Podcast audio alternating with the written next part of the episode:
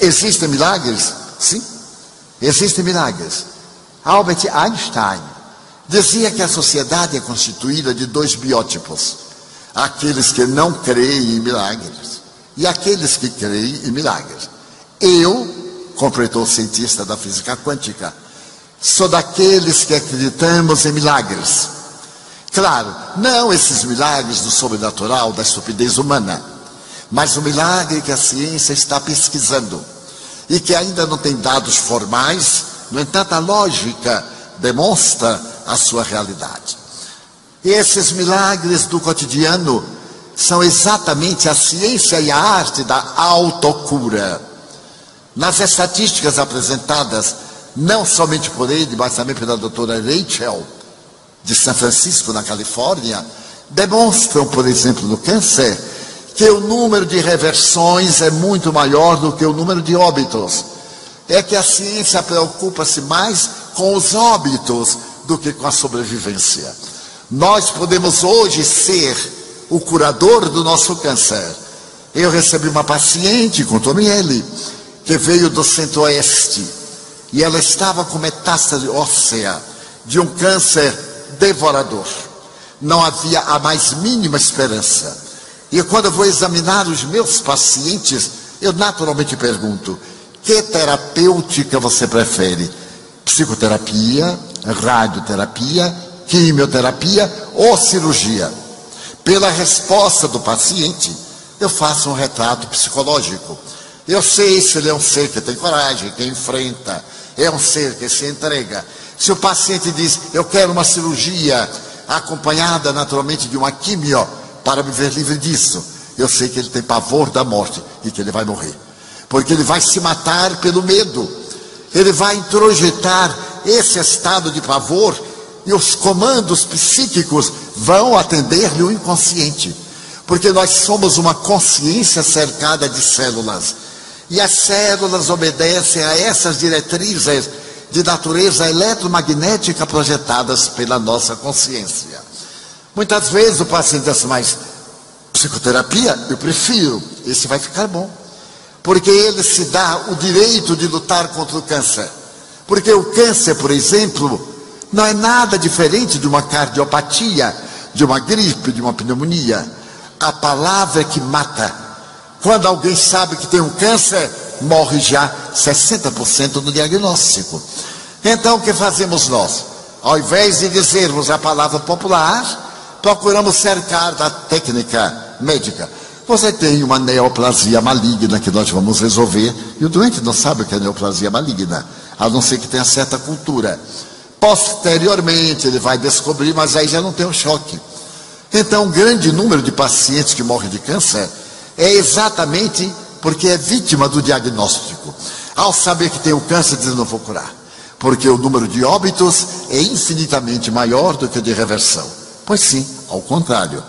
Desta forma, é a minha técnica. E quando a paciente chegou, com um diagnóstico desesperador de menos de um mês, eu lhe disse mais: a senhora vai me perdoar. A senhora já esteve nas melhores clínicas. Eu não faço milagre, eu sou apenas cirurgião. Mas vou lhe dizer que para o seu caso é tarde demais.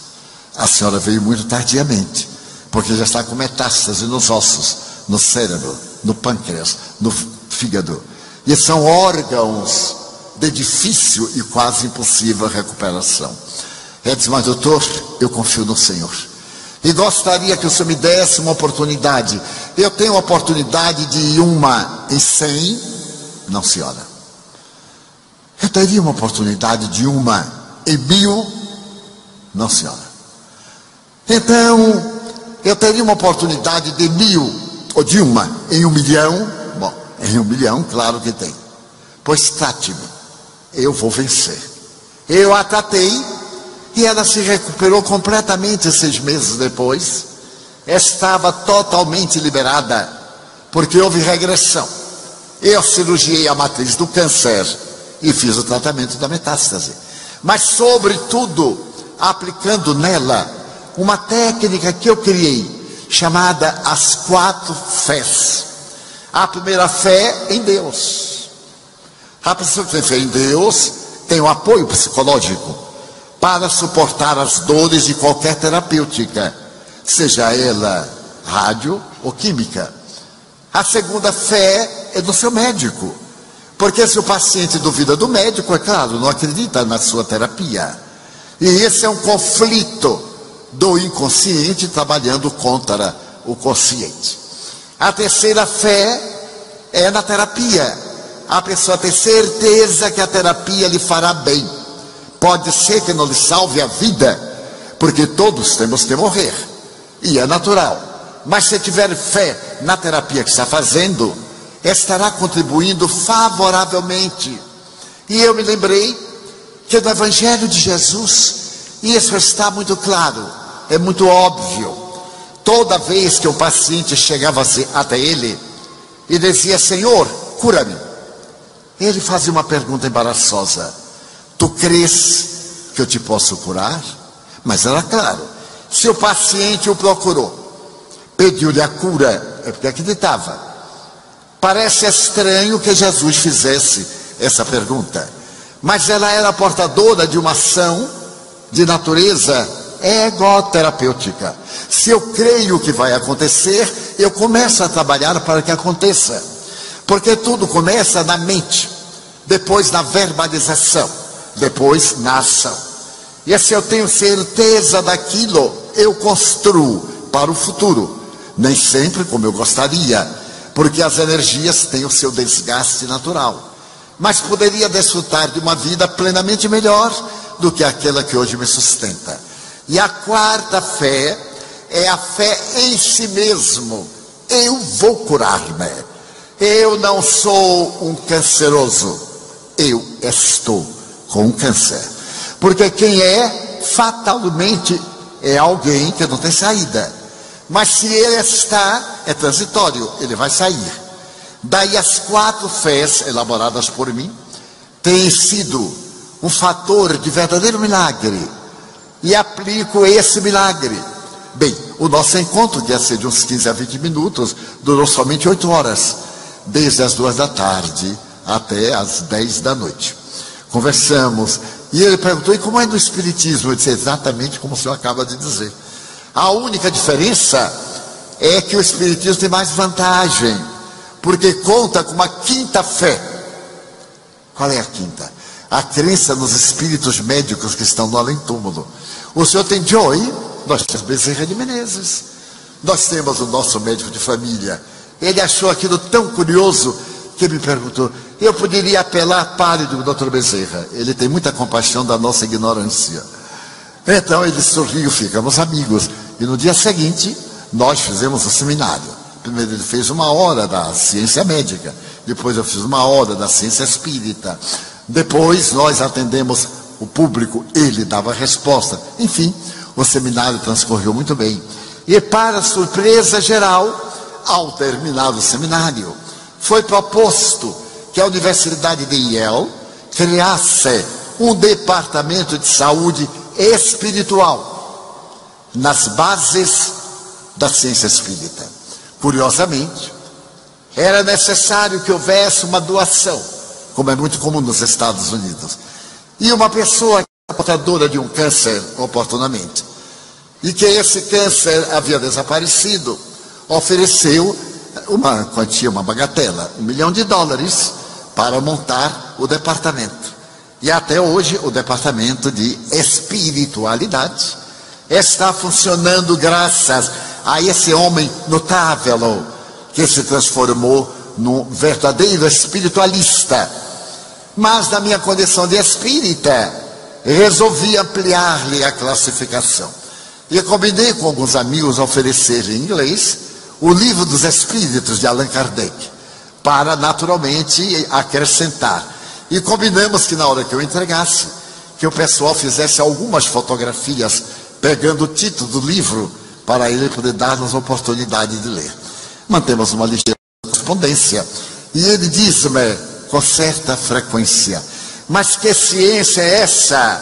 Essa ciência da vida, a ciência da alma, que torna o indivíduo feliz na hora que eu leio. Então, nós podemos ser felizes hoje. Na hora em que tomamos uma opção, No momento em que nós desejamos que algo aconteça, já a bênção da deusa alegria e da deusa da fortuna, aquela cornucópia que derrama moedas de ouro da tradição grega, logo aparece nos painéis da nossa mente. Nós poderemos ser felizes hoje. E os nossos dramas são acidentes de percurso. Eles fazem parte natural do nosso processos de evolução. Mas a grande realidade é que a moderna psicologia, depois de peregrinar pelas nossas vidas passadas e trazer a causa dos nossos distúrbios presentes, na atualidade faz uma proposta na chamada psicologia comportamental ou behaviorista. Nosso dever é para o amanhã. Vamos fazer uma psicologia do vir a ser. Nada de guardarmos traumas, libertarmos-nos da criança ferida junguiana e sermos o adulto que tem um problema, que tem uma ferida, mas é um adulto que se ama. E na razão direta que se ama, permite-se o direito de ter problemas, que fazem parte da agenda do processo evolutivo. Dessa maneira, nós fizemos uma transposição do pensamento de Cristo para o pensamento de Allan Kardec, para o pensamento de Milton Erickson, de Viktor Frankl, o pensamento notável de Jung, e daqueles pós-jungianos, como Joana de Anjos, espírito, que escreveu já 16 livros da psicologia espírita, fazendo uma versão de toda a tradição dos símbolos junguianos para nós podermos encontrar a felicidade. Mas será que isso é tão complexo? Em absoluto. É muito fácil. Baste que nós nos auto-amemos. Não esperemos que os outros nos amem. Desenvolvamos dentro de nós o grande enigma quem sou? Essa pergunta foi respondida um dia na estrada de Tebas, quando Édipus, que retornava à sua pátria e sobre quem pairava a tragédia de uma fatalidade. Quando ele nasceu, logo Tiresias, o notável Piton cego, previu que ele mataria o pai e se casaria com a mãe.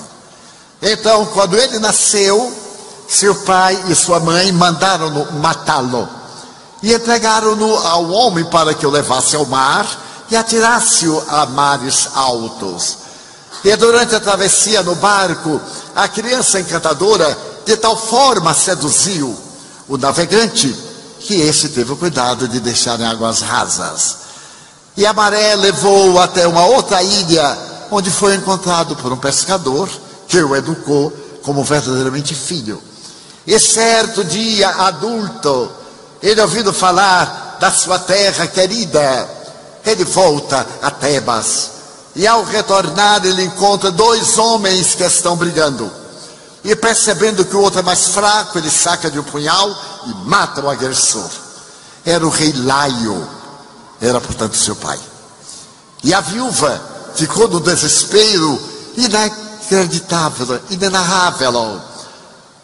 Todas as notícias da época falavam a respeito da sua dor.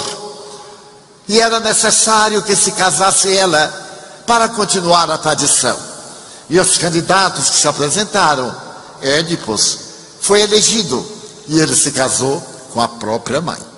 Mais tarde, Sigmund Freud vai utilizar-se dessas figuras arquetípicas da mitologia grega para estabelecer o conflito de Édipos, daquele filho que ama a mãe, o conflito de Eletra, de outra tragédia grega, é, da filha que ama o pai.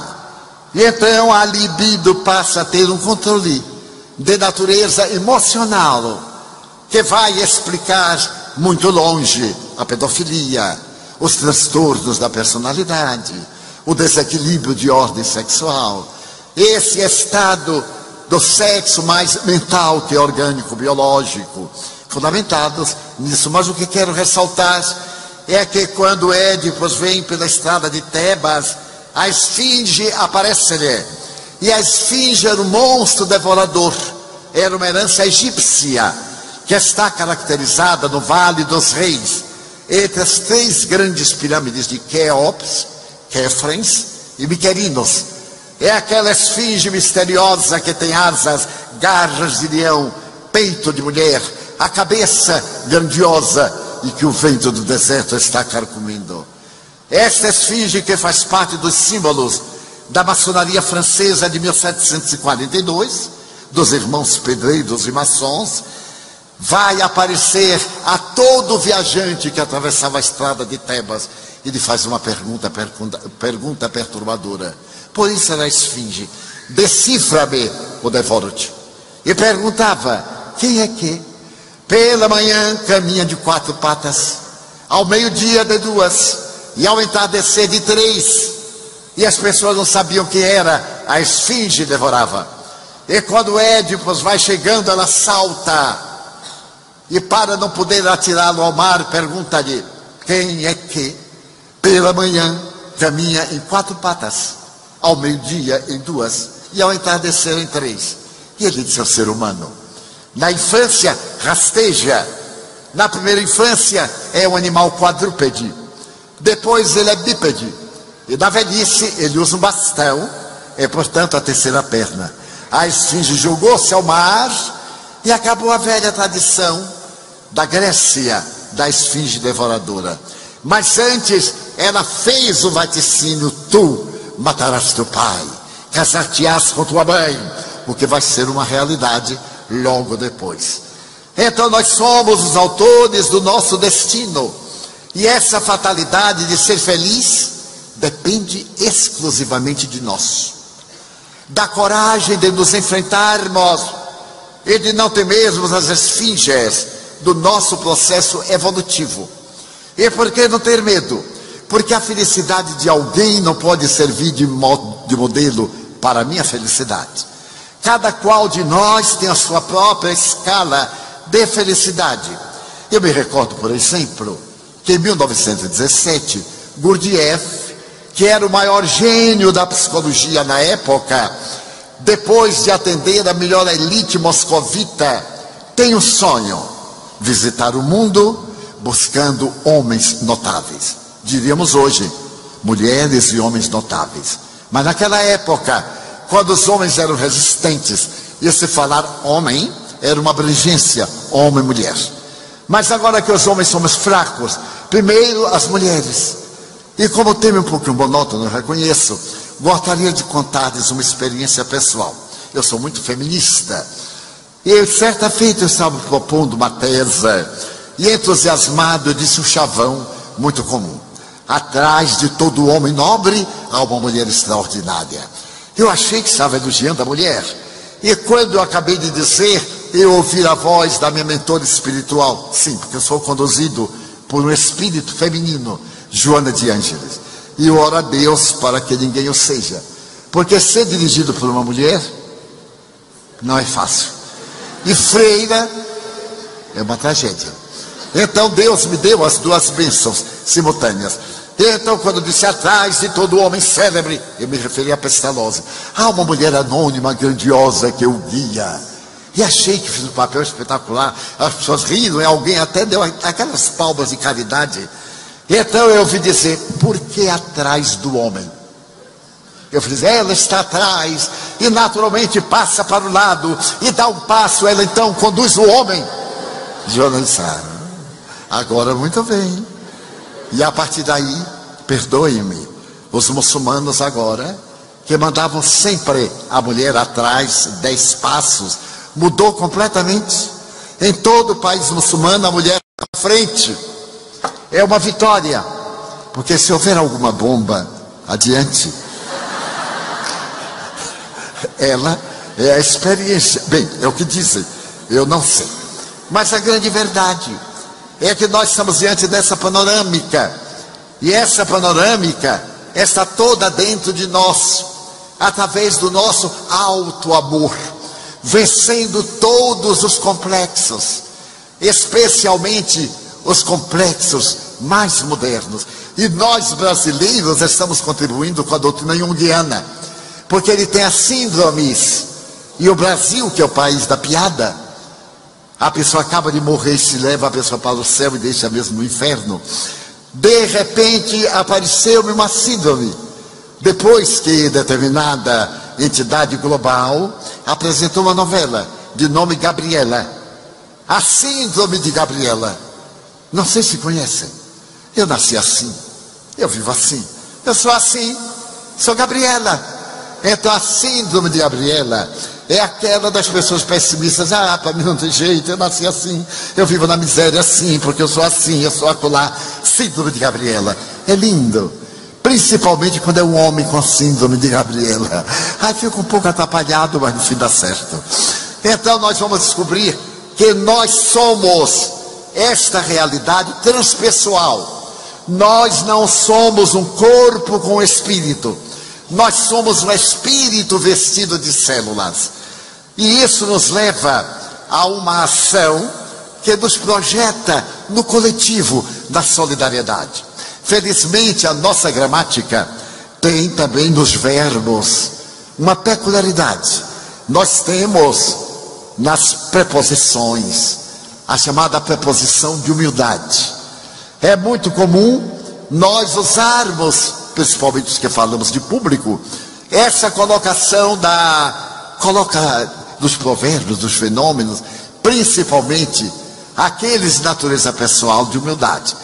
Quando desejo exaltar, eu digo nós, porque nós podemos realizar tudo isso. Mas quando é algo que denigre, eu sempre tenho tido essa oportunidade. É naturalmente a colocação de uma projeção de humildade. Ao dizer eu, no negativo, estou demonstrando a minha sensibilidade de alguém que não está acima de nada. Mas quando se trata de algo superior, nós, e estimulamos todos a crescer, na nova psicoterapia, nós somos gente.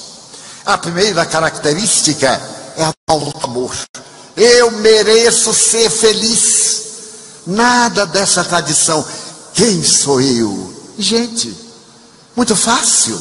Nós somos gente e temos o direito, mas nós temos alguns deveres para poder fruir dos direitos. E é como trazemos uma tradição pessimista desde o império que nós temos no nosso país, é no mundo inteiro. Eu percebo, por exemplo, entre os germanos, que alguns deles acham que a sua indústria não é tão boa, que a indústria inglesa é muito melhor. E a mim sempre me causa surpresa quando estou em Munique, por exemplo, em Berlim ou em outra cidade, e vejo o alemão dizer assim: Eu adoro o aço inglês, porque nós brasileiros sempre adoramos tudo que vinha da Alemanha. A máquina Singer, qualquer uma coisa de aço alemão, dizemos se é alemão, é bom. Mas se é brasileiro, não é tão bom assim. É natural de encontrarmos os países do terceiro mundo a mesma colocação. E isso nós transferimos para nós.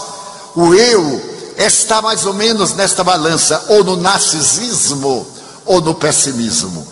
A nossa proposta de ser feliz hoje para cada um é de encontrar o meio termo. Eu sou uma pessoa com imperfeições, mas é claro, se eu fosse um anjo, eu não estava mais aqui mas também não sou o demônio.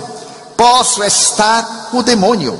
As minhas emoções estão em desconcerto, mas eu posso fazer um trabalho de reorganização psicológica e recuperar a minha situação de equilíbrio, porque a vida é esse desafio que nos leva ao encontro da plenitude.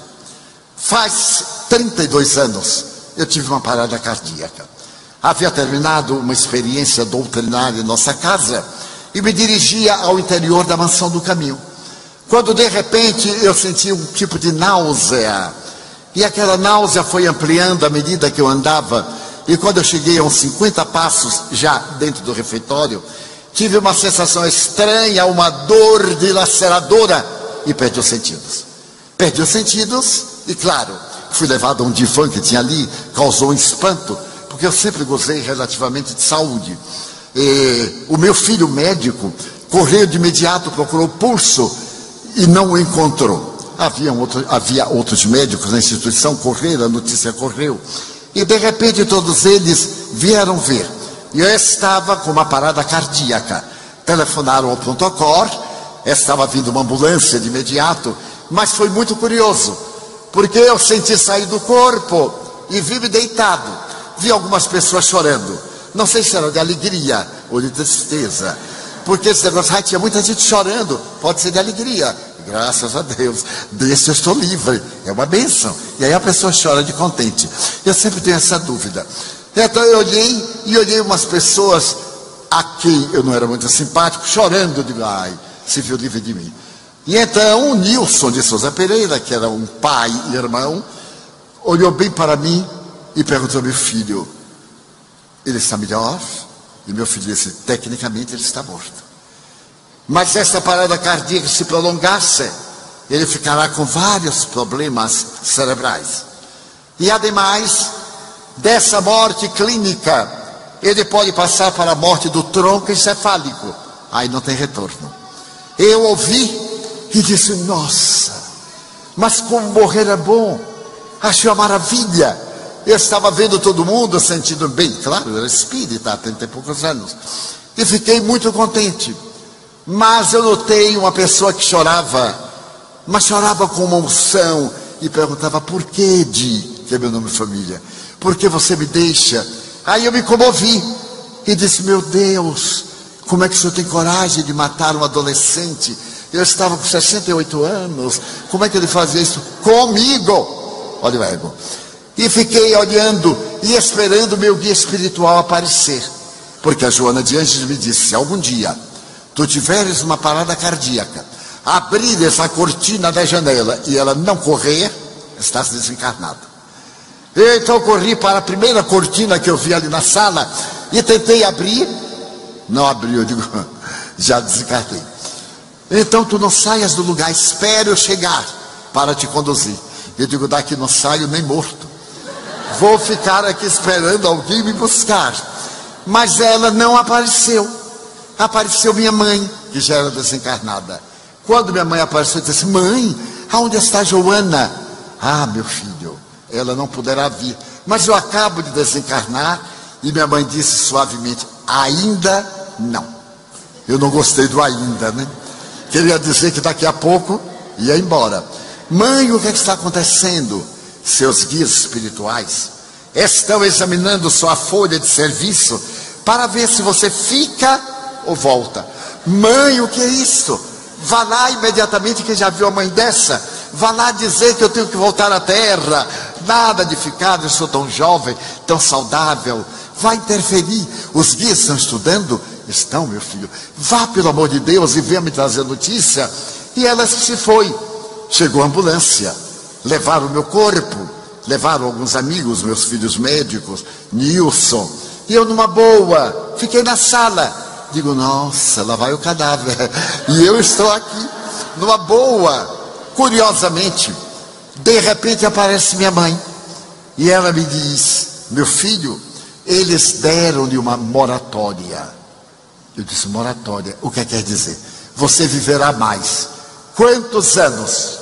Eles não disseram. Mas na minha agonia, eu olhei assim e disse: Meu Deus, você que é o máximo, como é que você tem coragem de me levar tão jovem? Dê-me dez anos, como eu fui infeliz. Dez anos. E aí eu pedi de todo o coração. E tive a sensação que o velhotinho lá de cima balançou a cabeça e mãe disse: Você acaba de receber uma moratória. Volte ao corpo. Eu acordei na ambulância, ainda com aquela sensação no peito. Claro que fui levado ao hospital. Foram feitos os exames correspondentes era o resultado do entupimento de duas a três artérias.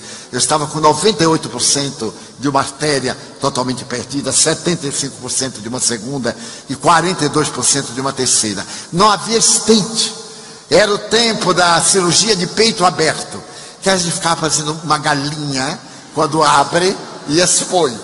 Então, eu comecei naquela sensação em ambulância, a toda pressa, o meu filho, ai tio, como está? Eu digo, estou mal. Ele diz, não, está melhor, porque estava morto, qualquer coisa que inspira é sempre melhor. Muito bem, passados esses dias, eu fiz aos exames, e foi marcada mais ou menos um transplante cardíaco. Seria a única forma. E uma cirurgia muito longa, ou ponte safena, pontes mamárias. Mas eu estava com quase 70. Havia, portanto, um risco da idade. E eu fui internado. O meu médico materialista, ele me conhecia de nome e me tinha ouvido aqui ou ali na televisão, no jornal. E então ele me disse: Divaldo, você não tem medo da morte, não é? Eu digo: Não, senhor. Mas também não estou com pressa nenhuma. Quem já viu? Um pouquinho aqui na terra vale a pena. Disse, pois é, seu diagnóstico é muito grave. Nós estamos com muita dificuldade, dois cirurgiões. Ele digo, olha, doutor, seja franco, quanto tempo o senhor acha que eu tenho? Pode me dizer, porque eu tenho muita coisa a fazer e eu quero deixar tudo organizado. Ele disse, bem, tecnicamente, entre 30, 35 dias, 40. Se tiver repouso absoluto, se evitar emoções, e se mudar completamente o cardápio alimentar. Você não pode comer carnes vermelhas, etc. Eu digo, bom, tudo isso eu posso fazer, agora evitar emoções eu não posso. Como é que eu vou evitar uma emoção? Mas vou fazer força. Ele disse, pois é, enquanto isso nós estamos estudando. Fui levado para casa. Ao quarto dia, eu estava em casa com muita dor. Não era uma dor fulminante, mas era uma dor generalizada.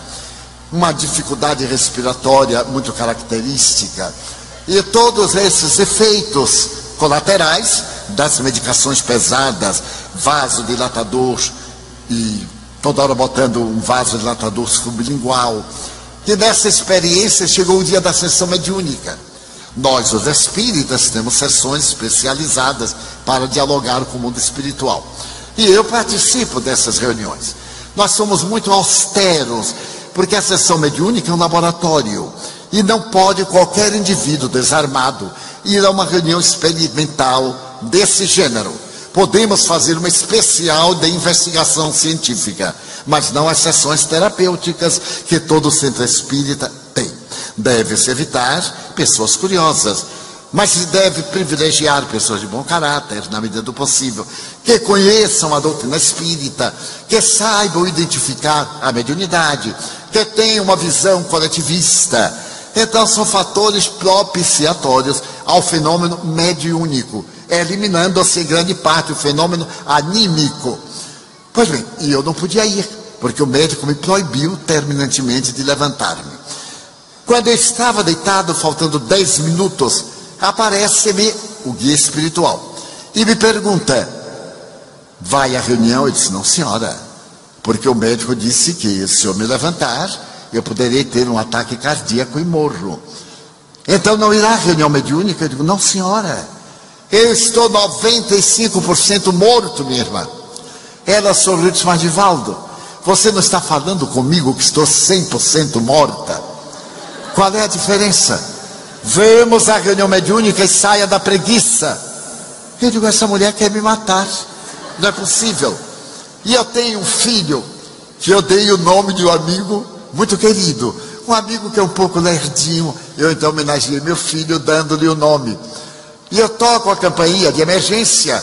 E quem vem me ajudar? O meu filho, Lerdinho, parecido com meu amigo Lerdinho. Ele foi chegando e disse: Pô, já morreu ou está morrendo? Eu digo: Meu filho, me ajude a chegar ali à sala mediúnica. Tinha que descer uma escada de primeiro piso. Segurei no braço dele, ele disse assim: Tio, o senhor está gelado. O senhor não está morrendo, não? Eu digo: Meu filho, eu agradeço que você fique calado. Não precisa você me ajudar, não. O médico vai me ajudar. E então fomos indo. A reunião tem hora rígida para encerrar, para iniciar. Cheguei a tempo. Cheguei a tempo, sentei-me, preparei-me. A reunião teve início. E na técnica da reunião, na minha condição de um médium um pouco mais experiente, sempre vem o orientador que dá notícias. Logo depois vem um espírito para escrever que é elegido pelos mentores, é que vale dizer que durante uma hora e meia a uma hora e quarenta eu estou em transe. E eu tinha certeza de que com aquele estado não me encontrava em condições. Pois sim, durante uma hora e quarenta minutos eu estive em transe profundo, recebendo as entidades enquanto a reunião transcorria. Ao terminar, a mentora espiritual fez uma aplicação de bioenergia, a mesma a liana, a mesma terapêutica hoje da autocura. E ela me fez aquela aplicação, eu tive uma sensação estranha.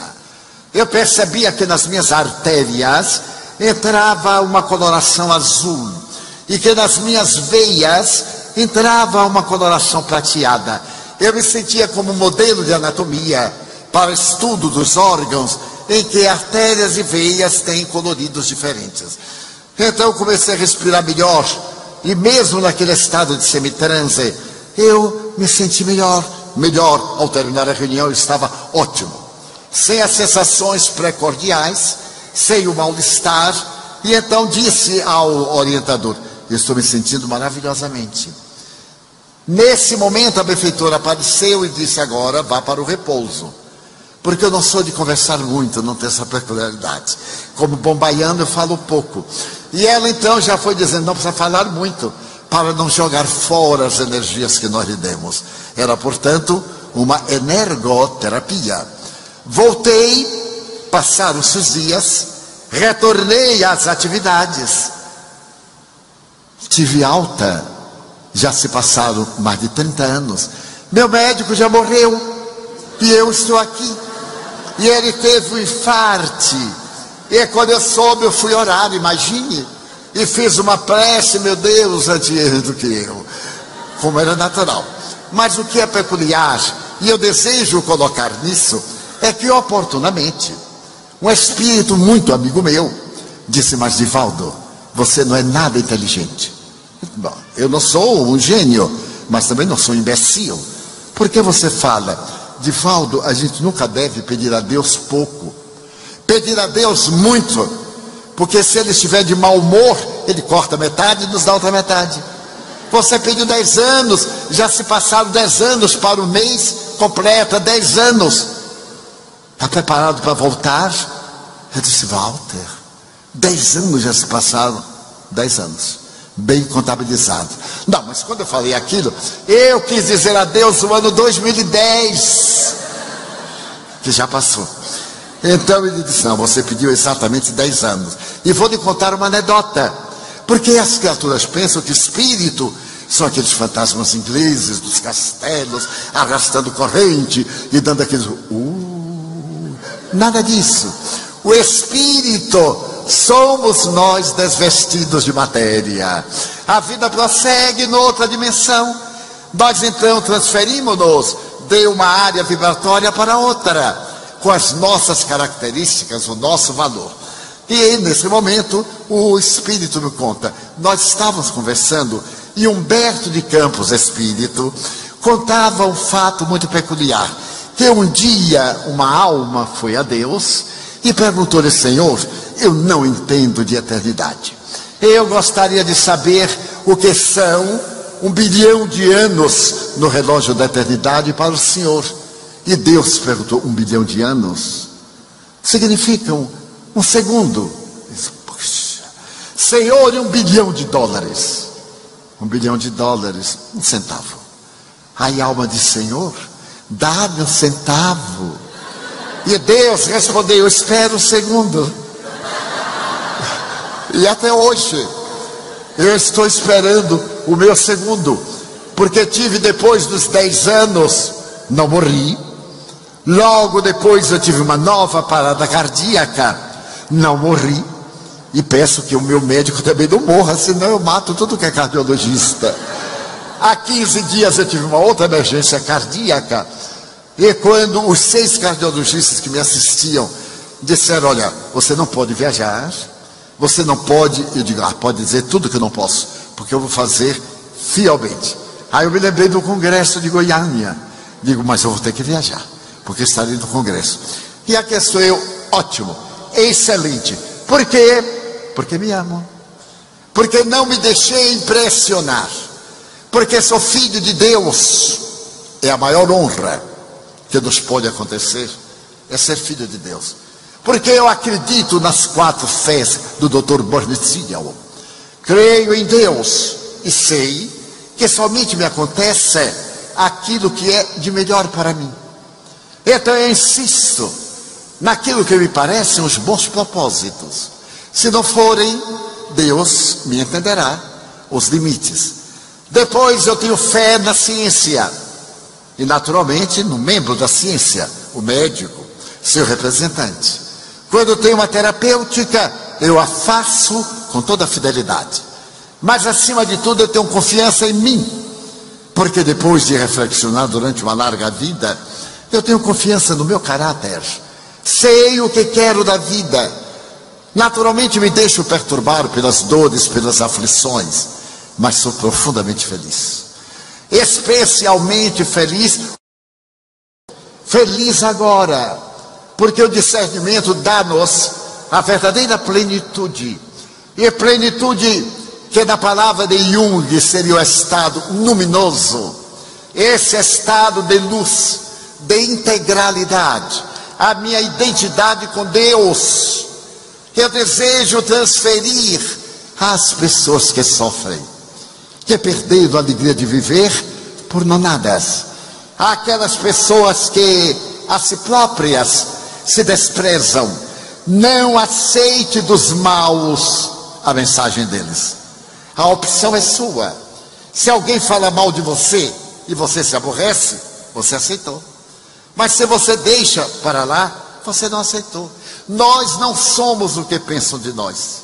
Nós somos o que fazemos de nós.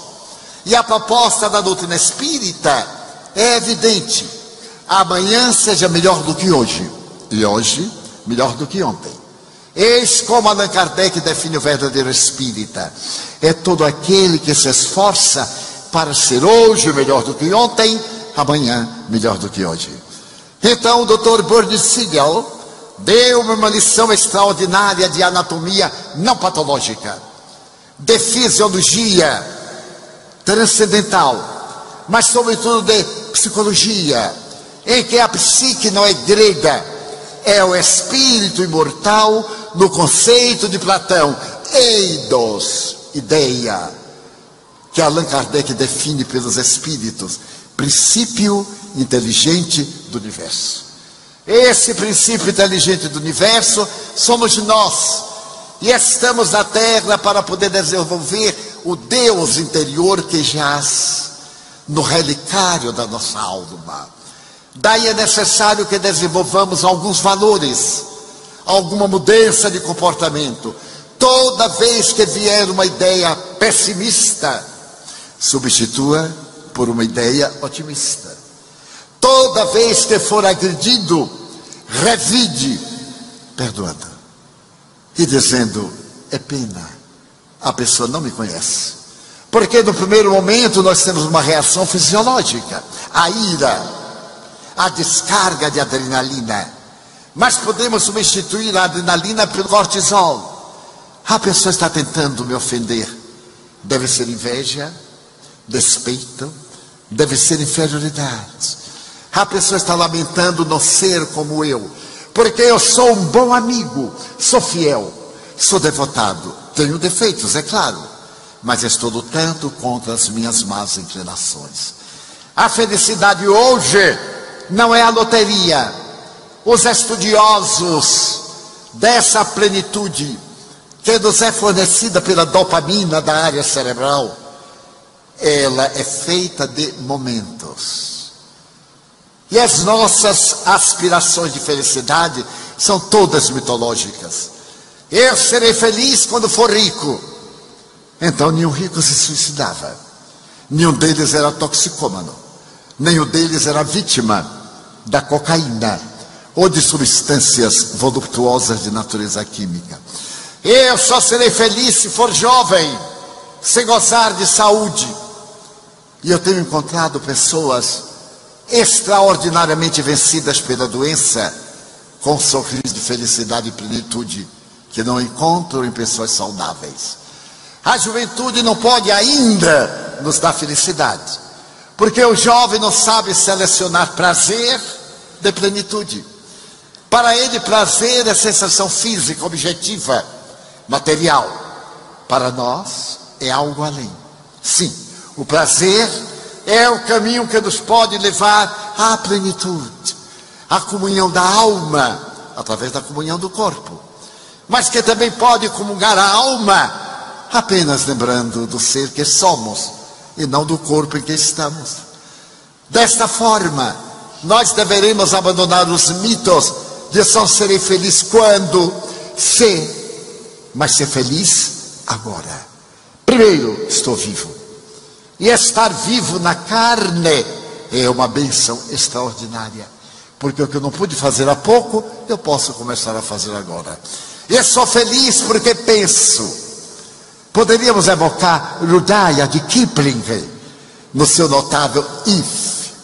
Se tu és capaz de guardar o bom ânimo, quando todos já o perderam, se tu és capaz de repetir a mesma frase pela milésima vez com entusiasmo da primeira, e então o notável prêmio Nobel de Literatura Inglesa termina falando sobre o seu si.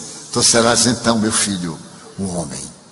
Serás o servo de Cristo, daquele que disse: Vinde a mim, todos vós que sofreis. Vamos dizer a frase latina: Sine de parvulus venire ad me. Vemos até Ele todos aqueles que temos problemas, que é o fardo de angústias pesa sobre nossos ombros e que um jugo de dor e de culpa instala-se em nossos corações. E deixemos que esse fardo de agonia permaneça na limitação do planeta terrestre. E lhe digamos: aqui estou, faze de mim instrumento da tua paz. E Francesco Bernardone, a partir daquele momento, sai cantando pelas ruas de Assis, Il Trovatore de Dio, sai cantando o hino da imortalidade na absoluta miséria, no total abandono, com a alma embriagada de paz. Que todos nós possamos enriquecer-nos de paz, a paz da consciência reta do coração tranquilo e dos sentimentos bons. Teremos o nosso intervalo e logo voltaremos. Muito obrigado. Vamos agora reflexionar através de uma experiência pessoal. Será possível a felicidade? Não se trata de um mito ao qual nós acostumamos, como dizem os céticos, aqueles que se deixaram crucificar pelo sofrimento, conservam marcas profundas. E naturalmente, diante de todo e qualquer júbilo, a pessoa tem uma atitude pessimista diante da vida. Eu me recordo de um dos mais notáveis escritores ingleses dos tempos modernos. Cronin, durante a Segunda Guerra Mundial, era um médico ilustre em Londres. O seu sonho era atender a humanidade. Mas as circunstâncias da vida foram de tal forma poderosas que ele deixou de salvar vidas para escrever sobre vidas. Cronin inaugurou um período invulgar na literatura internacional, quando os médicos trouxeram dos seus gabinetes e clínicas os fatos do cotidiano e transformaram em notícias, ao invés dos romances clássicos, do pensamento criativo, pegar o drama do cotidiano e oferecer como exemplo àqueles que estivessem à borda da loucura ou diante das situações mais dolorosas. E ele escreveu obras que ficaram imortais. As gerações passadas lembram-se perfeitamente o jardineiro espanhol.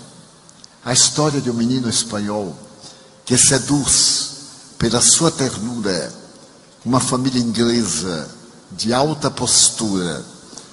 E nesse enredo tem um drama de amor que fascinam. Noite de estrelas. A família Bradley, a cidadela, pelos caminhos de minha vida. Ele resolveu escrever uma autobiografia e, para fazê-lo, evocou cenas da sua juventude, das experiências médicas, dos sucessos e dos fracassos.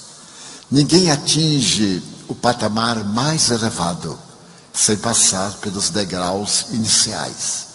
Não há uma felicidade sem jaça, uma alegria sem lágrimas, porque naquele momento do júbilo, as lágrimas de alegria também bordam nossos olhos. E entre os notáveis livros desse homem incomparável na literatura de língua inglesa, eu desejo retratar uma história real que narrarei ao sabor da minha própria emotividade. Ele havia terminado o curso de medicina em Oxford, na Inglaterra, e estava em Londres, preparando-se para o ministério sacerdotal. Ele era idealista e acreditava profundamente no pensamento de Hipócrates, no juramento: defenderei a vida, tornarei a vida dos meus pacientes menos sofrida eu juro que darei a minha vida para salvar vidas. E como era jovem, era sonhador. Naquela oportunidade, ele frequentava uma casa de órfãos. E isso lhe constituía um motivo de doce ternura, porque tendo vindo da Escócia, trazia na alma o canto de liberdade, a voz gloriosa dos escoteiros, dos escoceses, dos libertários. E então desejava fazer que a criatura fosse minimamente feliz. Ninguém pode viver sem ter o mínimo que proporciona felicidade. Dizia ele com muita propriedade num dos seus romances. E ao trabalhar na casa de órfãos, pouco ele poderia dar, porque era um clínico, sem experiência, recém-formado. Certa noite, Estava ele no coração de Londres, que à época era um dos bairros periféricos, quando recebeu uma chamada para atender a uma criança que estava a morrer. Era necessário que ele se apresentasse com urgência, porque poderia salvá-la ou talvez perdê-la. E de imediato ele parte na direção do sofrimento, aquela casa de órfãos faz lembrar muito os orfanatos do século XIX e anteriores na Europa, particularmente na Inglaterra, que se caracterizavam pela miséria, pela impiedade, e dos quais, entre muitos, no mundo de então, sairia uma Edith Piaf. Nós teríamos oportunidade de ler nas histórias de Oliver Lodge as páginas tristes da miséria furibunda dos nobres principalmente da parte central de Londres, a chamada City. Nessa oportunidade ele vai reflexionando e lembrava que procedia de uma família pobre e lutara muito para atingir o grau de médico. Quando chegou ao orfanato, a madre, que exercia sobre ele um poder muito grande de nobreza, de abnegação, diz-lhe: trata-se de um dos mais terríveis casos que eu já vi. A criança está separada e é necessário fazer uma traqueostomia para que ela possa viver.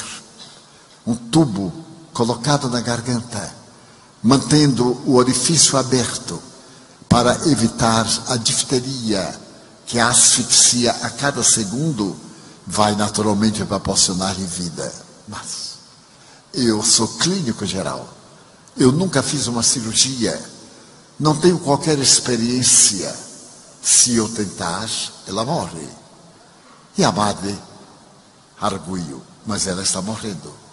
Não tentar é permitir que a morte se acerque com mais rapidez.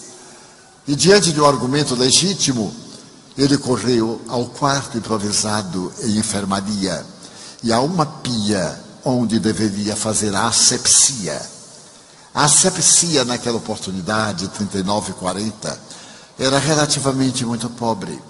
Consistia em lavar as mãos, um sabão massa especial e a escova para limpar as unhas, um pouco de álcool 90, nada mais. Mas quando ele entra na sala de asepsia, ele a encontra. Era uma jovem irlandesa, alta, ruiva, com algumas marcas na face, o cabelo esvoaçando, apesar do ambiente quente. daquela situação do gemido da criança que morria por asfixia. Houve esse intercâmbio, algo de sensível ao coração. Ele era solteiro. Mas ela parece ter demonstrado uma alegria diferente. E disse: Posso ajudá-lo a calçar as luvas? Ele distendeu as mãos, ela as enxugou. Eram mãos muito macias. E introduziu a luva de borracha. Ele saiu com as mãos estendidas e a madre ajudou a colocar a máscara. Bem, tudo que se podia fazer improvisado. Ela usou uma dose muito forte de clorofórmio e um pedaço de algodão e uma gasa para colocar no nariz da criança semi-morta. E ele olhou a criança. A criança estava com olheiras profundas. A testa era larga. Os olhos eram azuis. Estavam esgazeados, como se contemplasse o infinito. De quando em quando ela era sacudida pela febre. Um gemido profundo saía do peito rouco. E a morte, com as suas garras ferozes, dilacerava-lhe a garganta. Então a madre havia desenhado na garganta a área para o corte. Aquela jovem disse-lhe: Formei-me há poucos dias em enfermagem. É o meu primeiro caso sem assistência médica. O júbilo que me invade é incomum. Pegou o bisturi, segurou pela ponta da lâmina e deu-lhe o cabo, naquela atitude médica para facilitar o ato cirúrgico. Ele sentiu um calafrio, quase cerrou os olhos, mas ele pôde ver o círculo desenhado e levou a lâmina aguçada e introduziu-a com um pouco de força, enquanto o sangue jorrava e ela prendia os vasos com grampos especiais para evitar a hemorragia. Ele percebeu que a lâmina penetrou na garganta e logo estava aberto um pequeno orifício de aproximadamente 8 centímetros. Ele deu um ponto na parte final, tomou daquele tubo desinfetado, introduziu e deu-lhe um outro ponto para que ela pudesse respirar. O oxigênio entrou a fluxo e aquele rosto pálido marcado pela presença da morte, adquiriu um róseo muito delicado. E ela abriu os olhos e sorriu. Então tudo não demorou mais de 15 minutos. A madre estava exitosa. Ele disse: não lhe falei. Nós nunca devemos cancelar uma oportunidade. Quem é tão infeliz ou tão feliz que não pode dar uma oportunidade a alguém para quem é muito importante aquilo de que necessita. Talvez para nós não seja nada, ou seja muita coisa. Temos os nossos padrões, a ética médica, mas que nos custa levar um toque de alegria à alma. Jesus atende a miséria, mas não negou a caridade a Nicodemos que era príncipe, nem a José de Arimateia, que era também rabino. Ele soube quebrar o seu código de ética para atender aos dominadores do mundo e ensejar a Herodes Antipas a oportunidade do reino. Ela tinha razão. Muitas vezes abraçamos princípios rígidos, porque são rígidos em relação a quem sofre.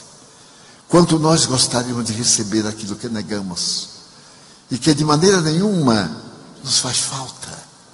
Eu costumo dizer numa linguagem poética, as migalhas que caem da mesa rica, na parábola dos cachorrinhos que comem o repasto da casa do rico.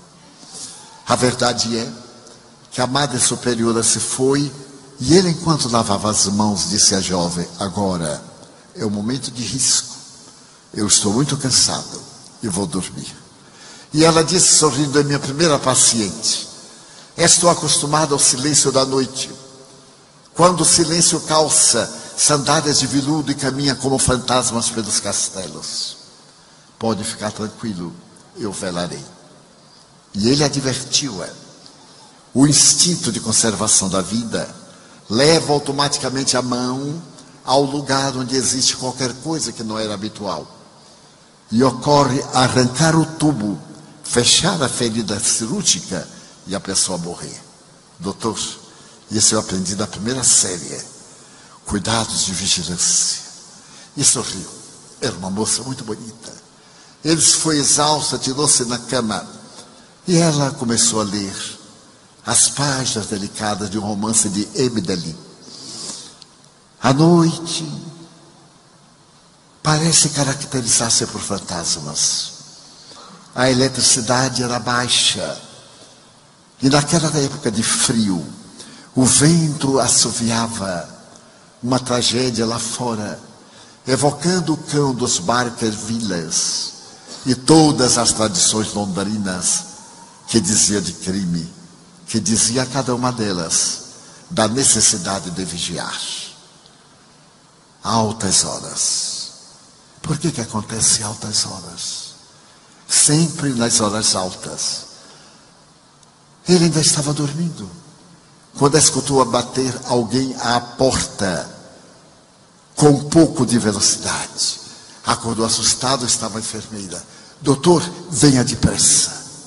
Ele mal pôde vestir o paletó, correu pelo amplo corredor de arcadas que lhe abafavam os patos, os passos no silêncio da noite soturna. Entrou na enfermaria e disse: Veja, ela está morta. Ele então correu os olhos, tomou-lhe o pulso, auscultou o coração. Ela estava começando a esfriar-se. Deveria estar morta uma hora uma hora e pouco. Ele disse, mas ela não podia morrer. A cirurgia foi um êxito. Ela não podia morrer. A enfermeira retrocedeu até a parede, encostou-se e olhou fixa para o chão. E ele então correu os olhos na área cirúrgica.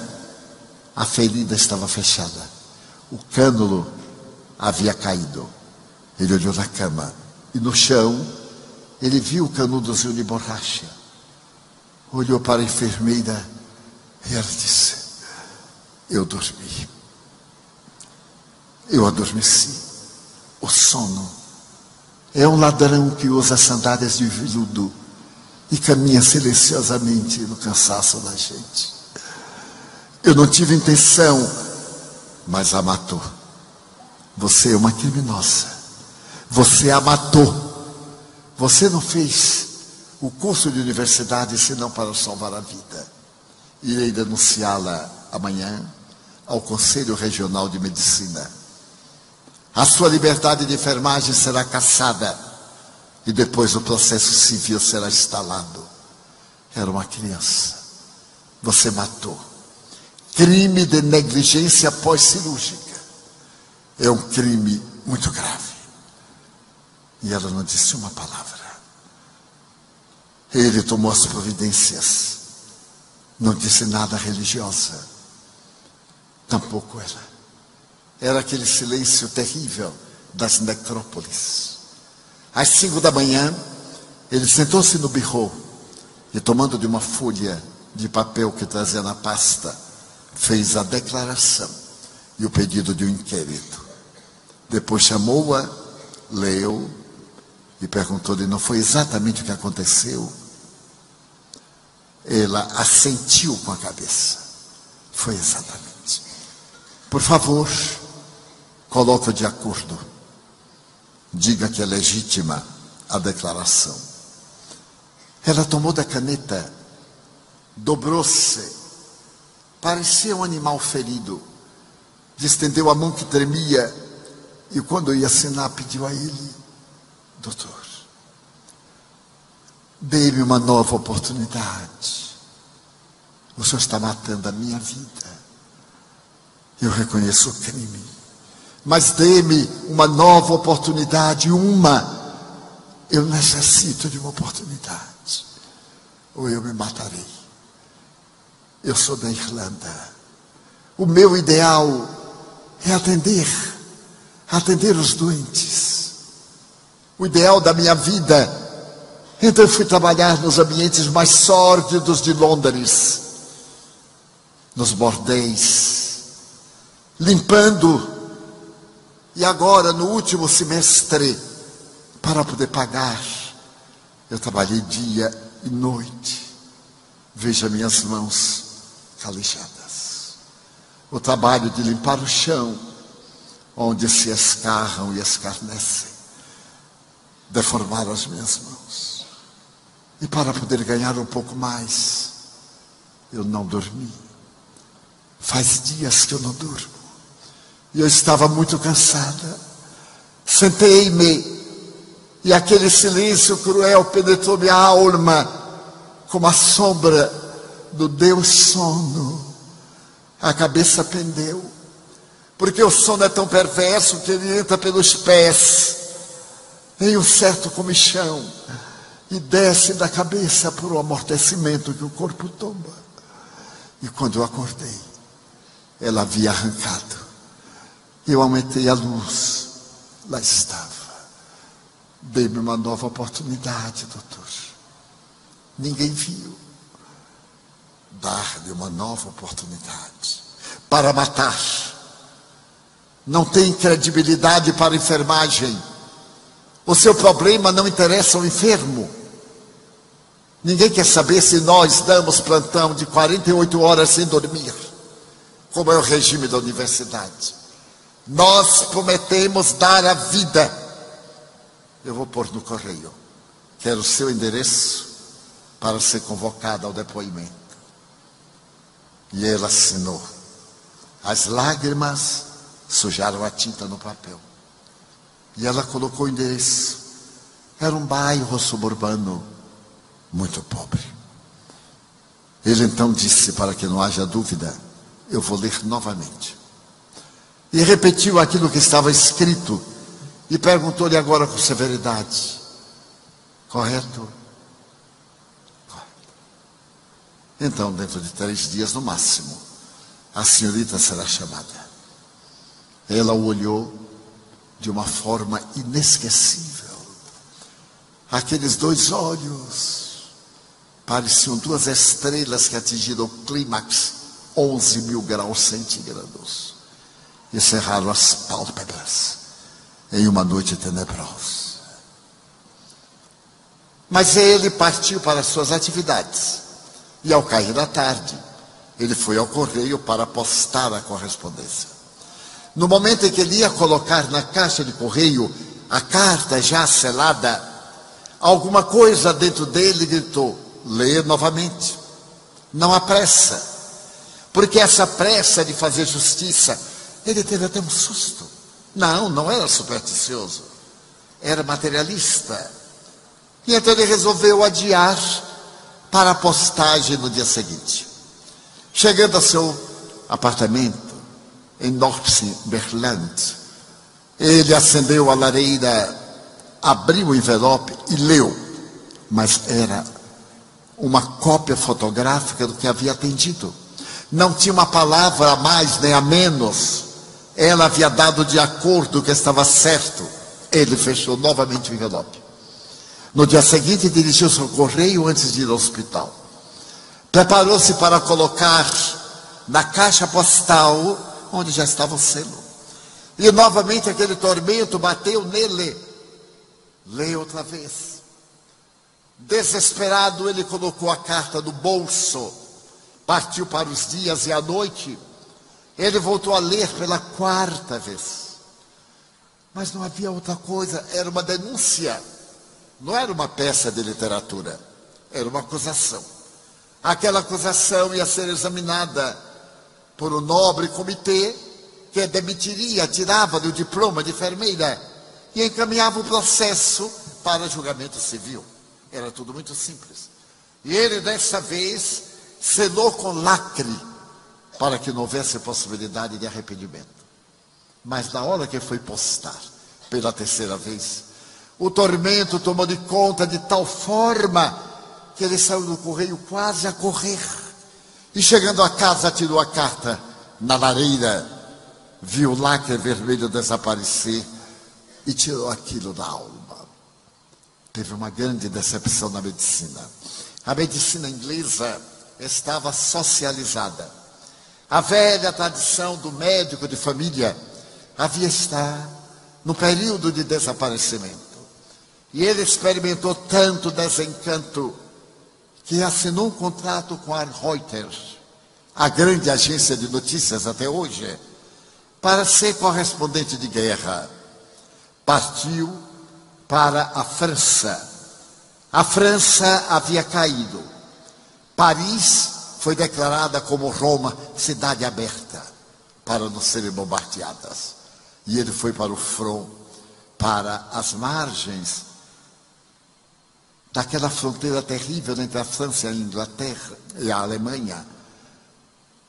A terrível marginou a imensa fronteira, as aberturas para os soldados protegerem-se. E dali ele mandava para o mundo notícias pela BBC, correspondência para o The Times, e se tornou célebre. Quando a guerra terminou, ele recebeu de Jorge VI, o pai da futura Elizabeth II, a ordem da Jarraterie. É uma ordem muito elegante da burguesia inglesa. O seu nome tornou-se famoso e ele resolveu narrar experiências de guerra.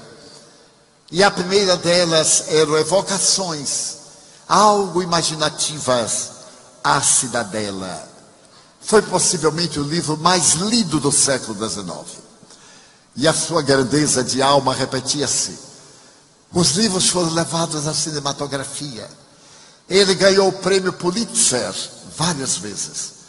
E as suas peças de teatros e filmes ganharam Oscars, vários deles. Noite de Estrelas, é que ele narra a tragédia do cotidiano em uma noite tenebrosa sem estrelas. Mas agora ele voltar a Londres, fazia tantos anos. Era o começo dos anos 50. Já era um homem bem diferente daquele rapaz de 1988, 89. Ia receber uma comenda que estava destinada pela alta corte do país de Gales, que também lhe tocava muito o coração. Ele havia narrado a história de uma enfermeira do país de Gales do Sul, que se encontra pelos caminhos da minha vida. Essa história comoveu o mundo. Mas agora ele ia ser homenageado pelo pequenino país que desejava libertar-se da coroa britânica, a Cornwalls. E casualmente pegou de Times. Era um domingo. E ele tinha o faro jornalístico. Ao pegar aquele jornal volumoso, ele foi passando as páginas e subitamente ele viu uma fotografia. Daquelas fotografias que penetram a alma da gente como um punhal. Era a expressão de uma mulher que, através de uma janela, olhava o mar em uma expressão de infinito. Era uma mulher gorda, saudável a cabeleira estava amarrada para trás. E havia um olhar tão profundo que ele, com faro periodístico, olhou o que estava escrito embaixo: O anjo da noite. A mulher que não dorme e que toma conta dos infelizes de Gales do Sul. Achou interessante. O tipo da reportagem fascinante. Então ele começou a lê-la. Era uma senhora, uma notável enfermeira, que um dia apareceu naquele país longínquo do Império Britânico, nos mares da Europa, e começou a catar crianças, filhas de mineradores de carvão, sujas, no meio da rua, para banhá-las. E encontrou um pardieiro abandonado e passou a cuidar de crianças órfãs, dos desabamentos das minas de carvão. E se tornou muito querida por gente muito modesta, muito humilde, e foi aumentando a sua casa pia, que se tornaria um orfanato. Mas veio a guerra, o terror da guerra, as crianças órfãs de Londres, que eram mandadas para a Noruega, para a Suécia, para os Estados Unidos, mas que ao serem mandadas eram tiradas imediatamente de Londres e mandadas para as ilhas do sul, para o país de Gales, para a Escócia, para a Irlanda. E dali, os grandes cargueiros e navios levavam-nas sem família para ter as vidas salvas nos países neutros. E o repórter que entrevistava a mulher que cuidava dessas crianças estava fascinado com aquela mulher que não dormia e disse: Mas você salvou quantas vidas? Eu não posso calcular. Porque salvar a vida não é transferir de um lugar para outro, é fazer algo mais profundo, penetrar na vida e salvar a existência. Salvar o corpo é fácil, mas eu calculo que quatro mil passaram pela nossa casa e que as beijei a todas, uma a uma, antes de pegar o navio. São as minhas filhas do coração. O repórter comoveu-se. Mas por que, que a senhora faz isso? A senhora é uma especialista. Poderia estar em Milão, em Roma, em Paris, em Londres, em Zurique. Porque aqui, no lugar mais miserável da Inglaterra, eu também percebi isso. Mas aconteceu algo na minha vida que também eu nunca pude esquecer. Eu era jovem, era esguia, poderia ser um modelo fotográfico ou modelo para desfile de modas. Mas eu me formei em enfermagem e fui convidada para uma traqueostomia no convento em que crianças miseráveis recebiam a ternura de pobres religiosas. E o conheci. Ele era um jovem médico. Então, Crone levantou-se, abriu a janela para que o fog não impedisse a claridade. E continuou lendo de olhar esgazeado. E voltou àquela noite longínqua, aquela noite de frio, aquele quarto exíguo, onde lavava as mãos e ela dizia: É o mesmo, é o primeiro caso que eu tenho sem assistência médica. E ela continuava dizendo: Eu estava tão cansada. Ele foi muito generoso porque fizemos a traqueostomia e foi um êxito. E eu tinha que tomar conta dela durante a noite para evitar o ato reflexo de tirar aquele incômodo da garganta. E dormi. Adormeci pesado. E quando acordei, ela estava morta. Ele desesperou-se. Prometeu-me punição severa. Fez a nota acusatória. Mandou-me assinar leu-a uma vez, repetiu-a, ele tinha toda a razão. E eu lhe pedi que me desse uma outra oportunidade. Ele me disse que não, não daria. E eu fiquei desesperada. Fiquei naquela inquietação. Os três primeiros dias eu não pude dormir. E então eu tive um plano estratégico. Eu tinha que abordar alguém para abortar a minha perda de diploma. Eu fui então ao Conselho Regional de Medicina e disse à secretária: Eu estou esperando uma correspondência da Irlanda. Estou mudando-me de endereço. E certamente virá aqui para o posto restante. Como existe uma reunião, eu não me lembro, terças-feiras, ela disse. Toda terça-feira o colim do colégio se reúne. Então, quando você vir qualquer coisa dirigida ao colim do colégio, com o nome, e eu disse o nome para ela, por favor, interdite a carta, é para mim. Houve um erro, você me dará a carta. Desta forma eu subtraí a carta. Ele nunca saberia que a carta não chegou ao destino. E então eu fui, ao terceiro dia, não havia nada. Fui à próxima terça-feira, antes e depois da reunião. Não tinha nada. E a auxiliar disse, mas pelo tempo já deveria chegado, nossos correios são muito bons. Uma semana depois, nada. Nem um mês. Ao terceiro mês, eu tive um momento de felicidade. Eu constatei que ele me deu uma nova oportunidade que ele resolveu não me acusar. E a minha felicidade foi tão grande que eu resolvi dar a minha vida, porque ele salvou a minha vida. E eu resolvi dar a minha vida. Escolhi o lugar mais miserável do Império Britânico para poder atender as dores mais doridas, que são da orfandade. E aquele choque traumático produziu em mim uma insônia. É exagero, eu durmo. Bem, eu não durmo em paz. Sempre estão na minha mente aqueles dois olhos esgazeados, porque eu havia assassinado a menina sem o desejar. Eu era responsável. Então eu comecei a recolher essas flores quase estioladas e comecei a recolocá-las na árvore da vida, lentamente com ternura. E nunca me esqueci dele. Ele me deu uma oportunidade, uma só, não mais. E eu dei a minha vida para agradecer-lhe aquela oportunidade que ele me deu. Então estou olhando o mar, feliz. Porque desde então eu fiquei feliz. A mácula, a culpa, a dor cederam lugar à alegria, à vida estuante, porque ele me perdoou, porque ele me ajudou.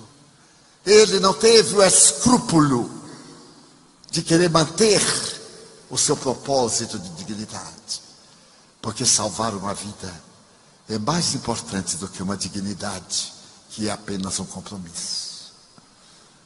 Então repórter perguntou-lhe como é que vive. Todas as noites. Eu saio pelos dormitórios. Porque a noite para as crianças é terrível. Os fantasmas da guerra, o horror dos bombardeios, elas têm pesadelos, elas gritam. Eu me sento à cama e as embalo e canto uma música de ninar. Eu lhes falo como se fosse sua mãe. Acaricio-lhes os cabelos e digo: Não tema, mamãe está aqui com você. Elas se acalmam e dormem. E eu fico passeando por todos os dormitórios para não permitir que o demônio dos pesadelos torne-nas desventuradas. Coisa muito fácil.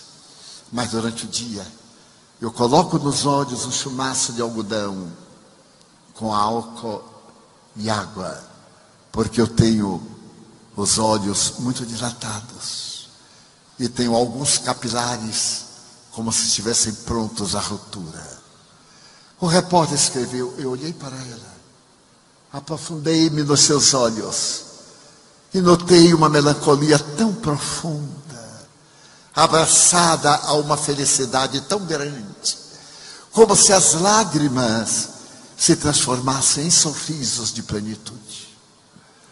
E então ele fez uma pergunta fatal: Você é feliz? Eu sou feliz, totalmente feliz. Mas ele lhe deu apenas uma chance às vezes, uma chance vale mais do que 500, a depender do significado dessa chance. Salvar uma vida que salvou quatro mil. Mas que médico notável. O que é que você sente por ele? Amor. Gratidão é palavra muito rápida. Eu sou muito reconhecida e dei a minha vida em tributo de gratidão. Mas existe um amor tão profundo por Ele, que transcende qualquer desejo. Um sentido de amor que me dá felicidade e plenitude. Senhora, não, não, senhorita. E qual era o nome do médico? Não sei. Não posso dizer. Porque se eu disser o nome dele, eu estarei traindo-o porque ele não cumpriu com seu dever. Ele será chamado ao Conselho de Medicina por haver defraudado do seu compromisso, do juramento. Então, digamos que o nome dele é amor. O amor que salva vidas. O amor que dignifica. No dia que a criatura começa a amar, algo diferente acontece-lhe no violino do coração e um violinista mágico movimenta a delicadeza dessas cordas que tocam o solo. E a pessoa somente ouve a canção da felicidade. Então, Crony, que era a personagem central e lembrava daquela noite, teve os olhos dominados pelas lágrimas e jogando o jornal no chão, ele escancarou a janela e disse: Pai nosso que estais nos céus, perdoa-nos as nossas dívidas, assim como perdoarmos àqueles que nos devem. E lembrou-se que no gesto de ternura se pode encontrar a felicidade pura. A notável escritora chilena Gabriela Mistral escreveu uma página que lhe ofereceu o Prêmio Nobel de Literatura. A primeira mulher nas Américas a receber o Prêmio Nobel de Literatura. A página se chama Servir. Tudo serve e a natureza. Serve o ar, serve a terra, serve o mar. A vida que não serve para servir, não serve para viver. Aquele que não dá em serviço de amor, um gesto de renúncia e de abnegação, consagrando o seu sentimento, ainda pensa no seu ego, que aquele escrúpulo que tem, ao invés de ele constituir uma página de honradez, é apenas uma página de vitória sobre si mesmo. Servir é o destaque do mundo. E Gabriela Mistral se tornou o exemplo de ternura na literatura chilena, apenas por um poema, embora fosse uma poeta de raízes transcendentes do sofrimento da América Latina.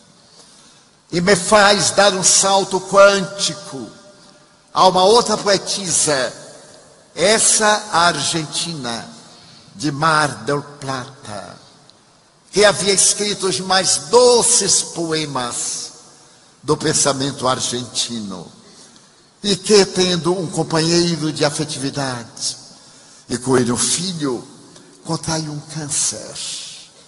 E ao fazer a cirurgia de mama, ela ficou com a marca muito profunda e ele a abandonou por causa de uma cicatriz. Uma cicatriz tão insignificante. Fez que ele destruísse essa vida. E ela, em certo dia de grande dor, na praia de águas frias de Mar del Plata, levantou-se para cantar esse poema, que direi apenas um pedaço. Solo tu Solo tú sabes de mis dulces penas. Solo tú sabes de mi triste penar. Es porque tienes en tu alma buena todas las doçuras, tudo que es amar. Yo te prodigo, hermano de luz, e te agradeço las cicatrices del alma que balsamizas suave, Jesus. E adentrou-se pelo mar, cantando o seu último poema, Solo tu, solo tu sabes. E mergulhou no profundo abismo da infelicidade por causa de uma cicatriz. A cicatriz da menina de Northumberland ergueu a enfermeira aos páramos do céu, enquanto a cicatriz de um amor carnal levou às labaredas infernais do conflito uma alma torturada pelo amor. Então nós podemos amar hoje, ser felizes agora, colocar no ádito do coração um mandamento. Um mandamento eu vos dou, que vos ameis uns aos outros. Nada mais ele pediu. Ele foi o poeta da doação. Ele jamais pediu qualquer coisa às criaturas. A sua voz era doce como o canto de uma cotovia. E era dura como a lâmina de aço. Ele sempre nos falou no imperativo. Já notaram? Vinde, ide, fazei, lutai. Eu sou sete vezes, eu sou a porta das ovelhas. Eu sou o caminho, a verdade e a vida. Vós sois o sal da terra. Esse homem paradoxal que impunha de forma imperativa e chamava de maneira terna. Esse homem que decantou o amor como ninguém nunca o fez nas páginas da história. Deixou-nos o legado mais precioso que salvará a humanidade. O legado da ternura que todos temos no coração. A criatura humana, do ponto de vista psicológico, é boa. Do ponto de vista antropológico, é selvagem. O instinto de conservação da vida torna agressiva e má. Mas a presença divina que a vitaliza torna gentil e dúctil. Então, se nós desejamos a felicidade, façamos a felicidade de alguém. Com muita propriedade, disse Jung, é dando que nós nos realizamos. Mas alguém cantou antes dele, de uma forma mais suave. É dando que se recebe. E é somente na arte de doar que encontraremos a mais linda visão da vida. Todos nós temos bons e maus momentos. Todos nós temos sede de Deus, esse Deus dos altares de pedra, esse Deus manufaturado em metais preciosos, mas principalmente aquele Deus que nos fala docemente na amargura a linguagem do eu te amo tem paciência, persevera até o fim, disse o filho dele. E aquele que perseverar até o fim, eu lhe darei a plenitude. Perseveremos até o fim.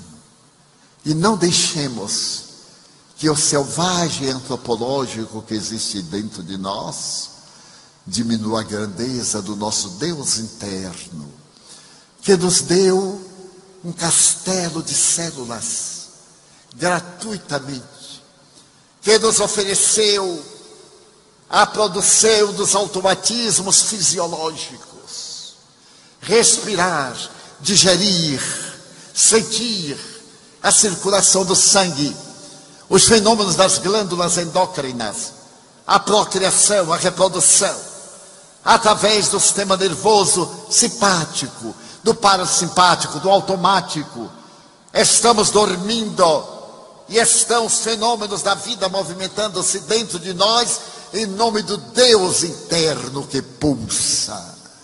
Ao invés da desdita que elegemos, do pessimismo que cultivamos, digamos assim: Senhor, eu gostaria de dizer-te que a vida para mim é bela e é consentida. Muito obrigado, Senhor por tudo que me deste, por tudo que me dás. Obrigado pelo ar, pelo pão, pela paz.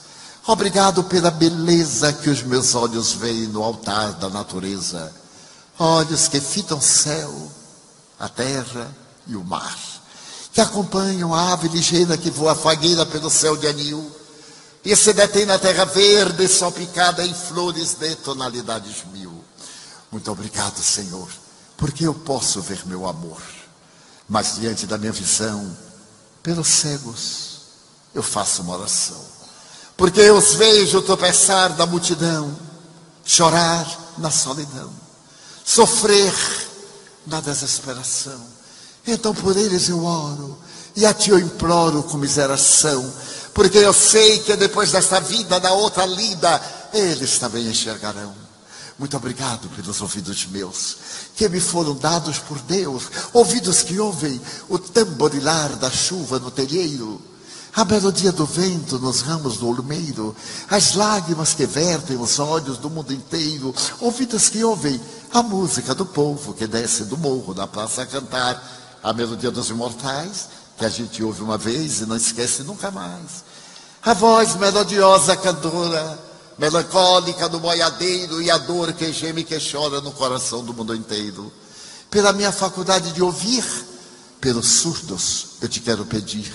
Eu sei que depois desta prova da vida nova, eles voltarão a ouvir. Obrigado, porém, pela minha voz e pela sua voz. Pela voz que ama, que canta. Pela voz que tauteia uma canção. Que o teu doce nome provoca com uma suave emoção. Pela voz da rebeldia, pela voz da cantoria, pela voz dos que sabem amar. Mas diante da minha melodia, eu vejo na terra os que sofrem de afasia. Eles não cantam de noite, eles não falam de dia. Eu oro por eles, porque eu sei que depois desta dor do teu reino de amor também cantarão.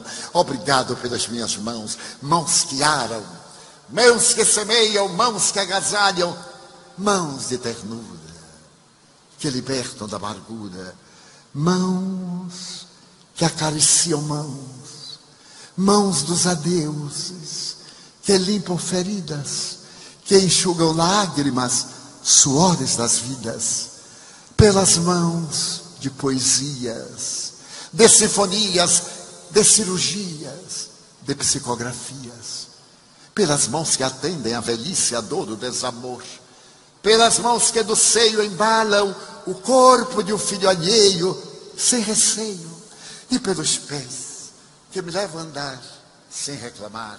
Obrigado, Senhor, porque eu posso bailar diante do meu corpo perfeito, eu te quero louvar porque eu vejo na terra aleijados, amputados, marcados, paralisados, e eu me posso movimentar, oro por eles, porque eu sei que depois desta expiação, na outra reencarnação, eles também bailarão.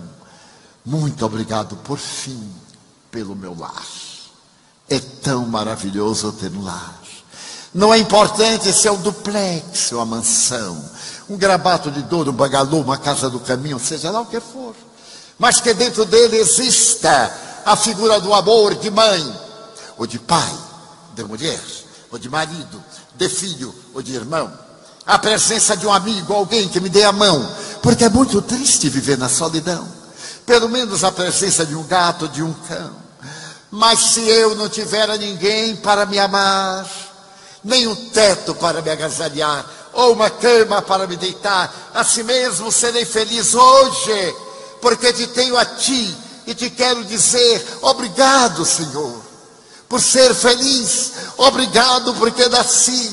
Obrigado porque aqui estou. Por tudo que me deste, me dá. Obrigado, Senhor. Muito obrigado, Senhores.